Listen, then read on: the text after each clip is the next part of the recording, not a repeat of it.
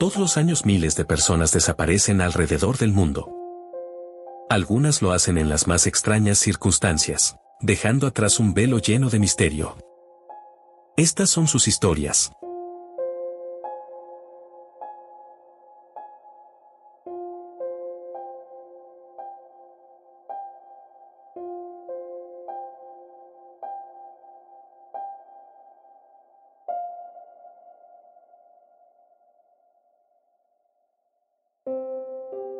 Hola, ¿qué tal? Bienvenidos a su podcast, Desapariciones Misteriosas. Les saluda nuevamente Mister Incógnito transmitiendo para Misterio 360 Radio. Hoy vamos a hablar de tres casos de desaparición que afortunadamente terminaron de buena manera pero que aún hoy en día nos traen más preguntas que respuestas, en especial porque involucran a niños muy pequeños declarando eventos prácticamente imposibles.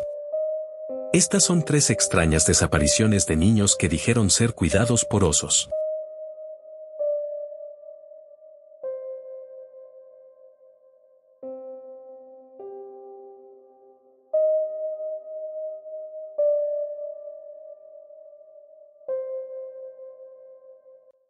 Hasta el momento en este podcast solo hemos hablado de desapariciones misteriosas que han tenido un desenlace trágico. Ya sea porque como en la mayoría de los casos que hemos tratado no se ha podido localizar ni el más mínimo rastro de la persona desaparecida o porque, como en el caso de Colin Finnerty, el cuerpo ha sido localizado por las mismas cuadrillas de búsqueda, aunque este hecho no haya contribuido necesariamente a explicar su muerte de manera contundente y satisfactoria. Sin embargo existen otro tipo de casos que sin dejar de ser misteriosos involucran a niños y niñas que han sido encontrados afortunadamente sanos y salvos tras largas horas e incluso días de búsqueda, pero que al ser interrogados relatan bizarras historias en las que afirman haber sido cuidados y alimentados por animales cuyo comportamiento se sabe perfectamente es el opuesto al que describen. Más concretamente hablaremos de tres casos en los que infantes han afirmado haber sido cuidados y alimentados por osos.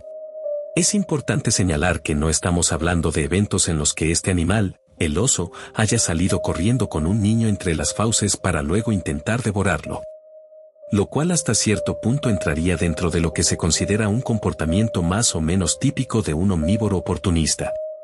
Por el contrario, a continuación hablaremos de casos en los que el supuesto úrcido ha llevado a cabo acciones más típicas de un animal social como los lobos o los primates.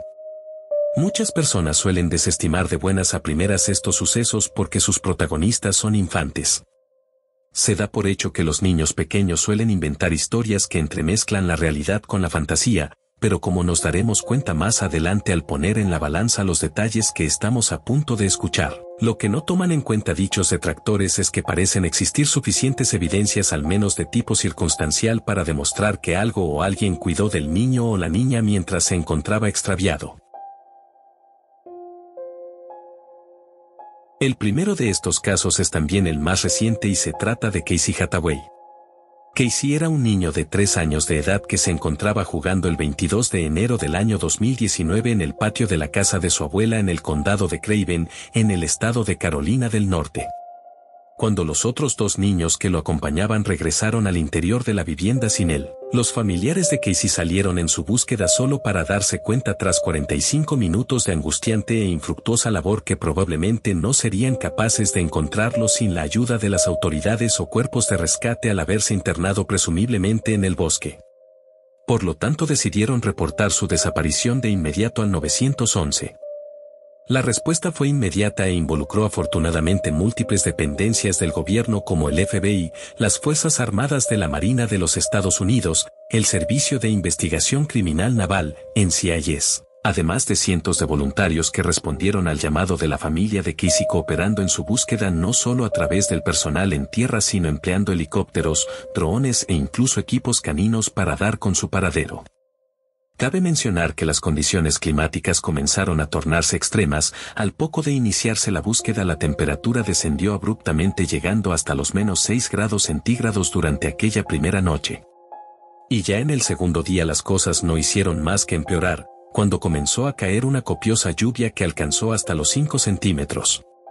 Esto orilló a los rescatistas a redoblar las labores de búsqueda ya que se comenzaba a temer lo peor, pues el frío y la lluvia son la receta perfecta para la aparición de hipotermia sobre todo en niños de corta edad cubiertos con ropa ligera como era el caso de Casey. A pesar de todos los esfuerzos por parte del personal de búsqueda y rescate no se conseguía obtener ni la más mínima pista que condujera al paradero del infante de tres años. Al tercer día, sin embargo, la suerte cambiaría por completo ya que una vecina del lugar que participaba como voluntaria en las labores de búsqueda y que regresaba a su hogar escuchó cerca de este el llanto de un niño que llamaba a su mamá. Inmediatamente reportó el hecho a los encargados de la operación de búsqueda y rescate que concentraron sus esfuerzos en la zona y no tardaron en dar con el niño quien se encontraba enredado en medio de unos arbustos.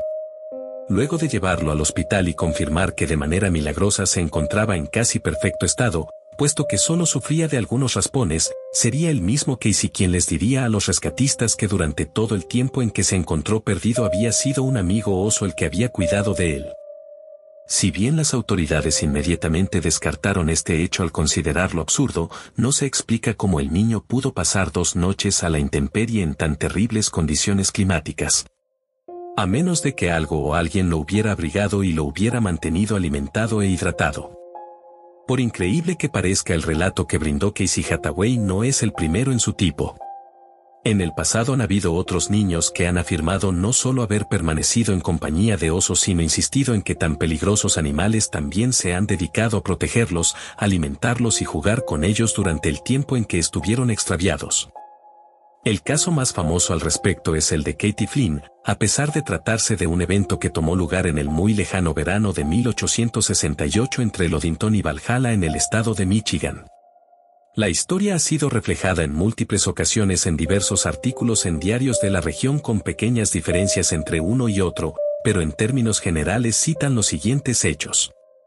El padre de Katie, Henry, trabajaba en un campamento maderero a las afueras de Valhalla y al estar acostumbrada a la vida en el bosque puesto que ella y su madre acompañaban a Henry todos los veranos, era normal hasta cierto punto que la niña de tres años deambulara sola por los bosques cercanos sin que sus progenitores se preocuparan demasiado al respecto.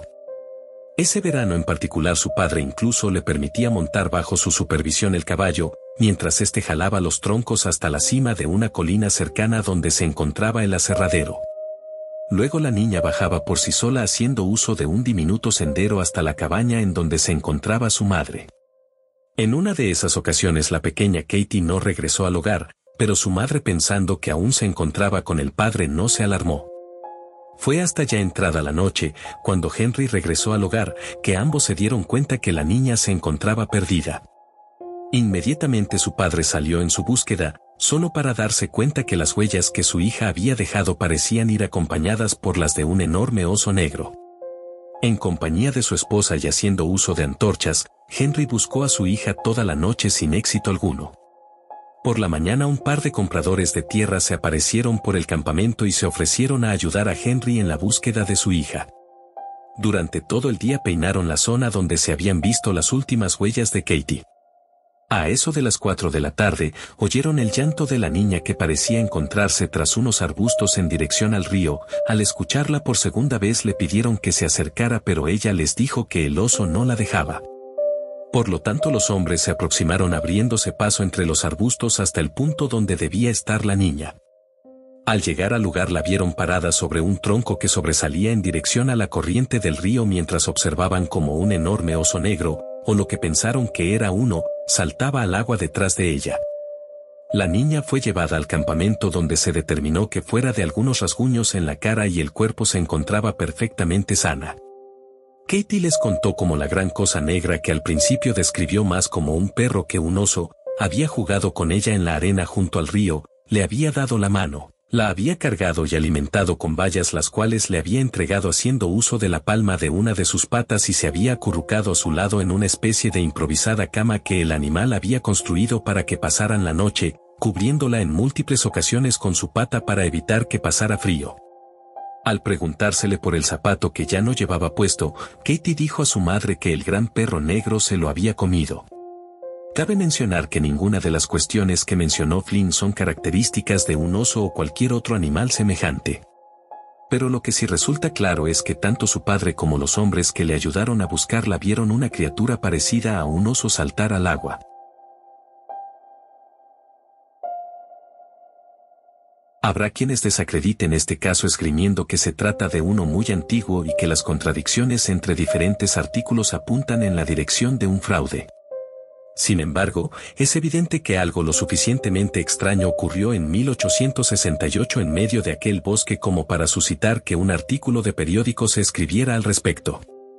Otro incidente que guarda algunas similitudes con el caso de Casey Hathaway y muchas con el de Katie Flynn es el de Ida Mae Curtis, quien fue supuestamente sustraída de una tienda de campaña por un oso en Libby, Montana en el año de 1955, siempre de acuerdo al dicho de los niños que en ese momento la acompañaban, y que dijeron que el animal la había tomado con una de sus patas como si se tratara de una persona que lleva algo bajo el brazo para luego internarse en la espesura haciendo uso de sus tres patas restantes para desplazarse.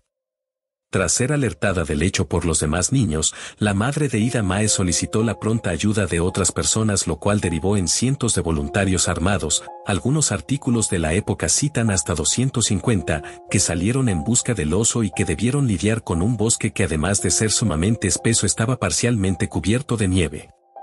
22 horas después de su desaparición Idamae fue encontrada debajo de un tronco en perfecto estado de salud a menos de 300 metros del sitio de donde fue supuestamente arrebatada por el oso, después de pasar una noche entera en medio de un clima gélido llevando puestos una delgada camiseta, shorts y zapatos. En este caso como en el de Casey Hathaway, los medios de comunicación de la época llegaron rápidamente a la conclusión de que la participación de un oso era algo improbable y que simplemente se había tratado de una interpretación errónea por parte de los padres de la niña al ver a dos osos por la zona justo antes de su desaparición. Sin embargo, si así fuera, al igual que en los otros dos incidentes anteriores, aún falta aclarar cómo una niña de tan solo dos años de edad pudo escapar a la muerte por hipotermia llevando puesta una ropa tan escasa. ¿Sería que al igual que en los otros dos casos algo o alguien la mantuvo caliente y a salvo?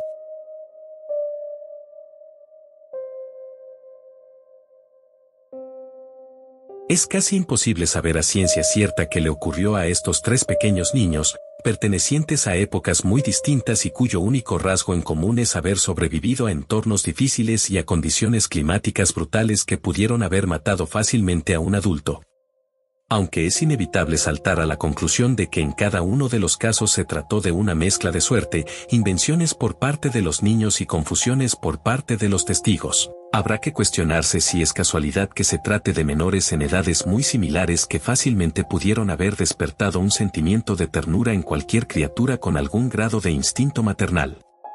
Tal y como ha ocurrido en casos demostrados de niños que han sido adoptados por lobos u otros animales sociales.